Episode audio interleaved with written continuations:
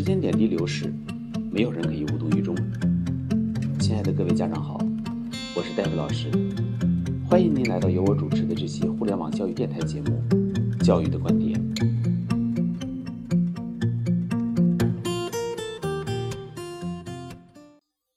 各位家长好，我们这期的主题是一定要抓住人生为数不多的可以建立自己人生核心竞争力的时光。今天上午的课是一位外地高三毕业生的 David 老师的大学四级核心词汇强化课程。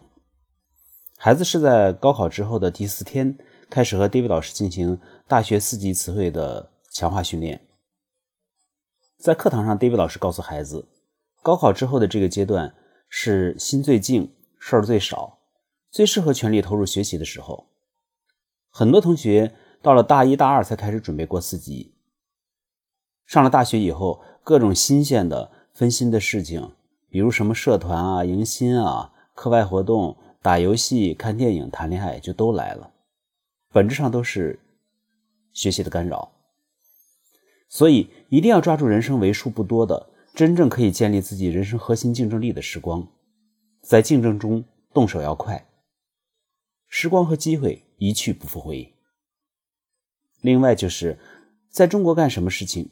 千万不要等，一定要赶早不赶晚，因为外部环境和条件往往会比你预想的变化要快。一定要抓紧时间，抓优势，唯有实力为王。此言非虚。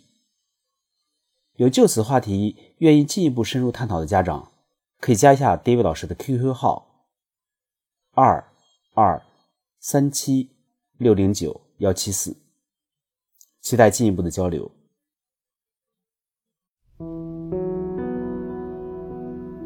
好的，我们这期节目就到这里，期待您的宝贵意见。